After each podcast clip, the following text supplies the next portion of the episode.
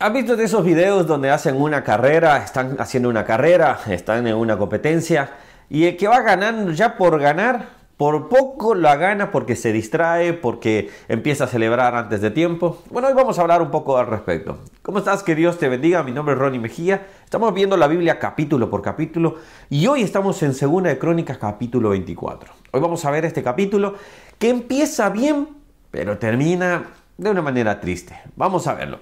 Bueno, este capítulo, como decía, empieza bien, pero termina triste.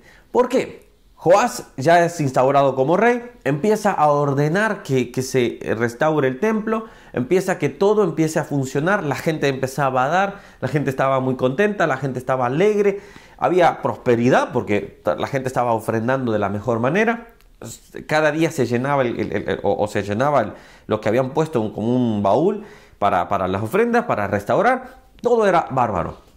Hasta que en un momento Joyada, el sacerdote que lo había instaurado, muere.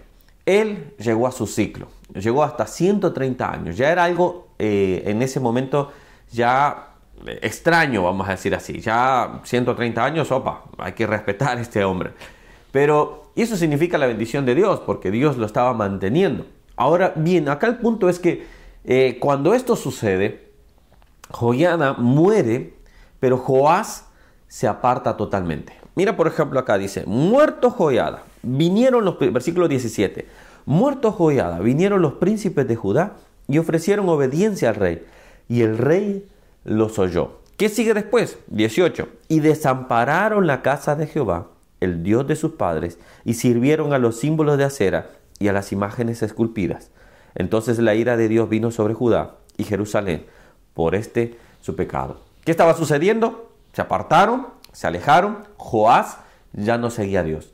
Esto demuestra una vida débil espiritualmente. Esto muestra una vida que no estaba cimentada en su verdadera fe. Simplemente estaba siguiendo lo que otro le estaba diciendo, pero su convicción no estaba en, el Señor. No estaba firmemente. Esto nos lleve a llamar la atención que nosotros estamos corriendo una carrera, que no podamos llegar a decir, por poco llega. En el último, en el último tramo quedó a, la, orilla. Llega, hay, un dicho acá en Uruguay, no sé si es así o en otra parte, realmente yo en El Salvador no me acuerdo de haberlo escuchado tanto, pero decía, llegamos, quedamos en, la, orilla. O sea, es decir, es como que ahí yo hubiese llegado, pero quedó en ya llegando, vamos a decirlo así. No me acuerdo cómo lo dicen realmente. Ahora, el punto es el siguiente, que nosotros estamos peleando una carrera. La pregunta es que nosotros debemos responder es, ¿estamos corriéndola? ¿Estamos corriéndola basados en solamente porque seguimos a una persona? ¿O porque nosotros tenemos la convicción en Cristo Jesús de seguir esta carrera? ¿Sabes? Todos un día moriremos. Todo un día ya no estaremos acá o seremos arrebatados. El Señor sabe cuál es nuestro, nuestro, nuestro papel y cuál es, va a ser el momento. El punto es que si hasta ese instante nosotros llegaremos, para su presencia. ¿Sabes? Esto es importantísimo. Debemos mantenernos firmes. Aún estén nuestros líderes o no estén nuestros líderes. Nuestra vida no depende por un líder. Nuestra vida depende por la gracia de Dios en nuestras vidas, pero por nuestra lucha también contra nosotros mismos. Nosotros debemos de caminar, estar firmes en Cristo Jesús para que así no nos aparte nada. No escuchemos malos consejos, no escuchemos personas que nos alejen de Dios, no veamos no, nos distraigamos por pecado, no nos distraigamos por nada. Es puesto la mirada en Cristo Jesús para alcanzar ese galardón. Te dejo con esto. Yo empecé leyendo eh, este capítulo emocionado. Dije, wow, eh, Joás está haciendo bien las cosas, va a terminar.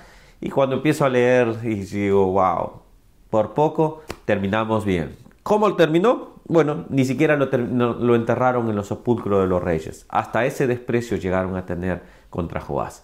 Así que mi consejo, busca al Señor, búscalo firmemente y sabe mantenerte firme en su carrera. Pelea la buena batalla, no tengas nada de qué avergonzarte y siga a Cristo Jesús. Que Dios te bendiga, seguimos el día de mañana. Acá tienes para suscribirte, dale a la campanita para que te avise cada vez que subimos un nuevo video. Nos vemos mañana. Chao, chao.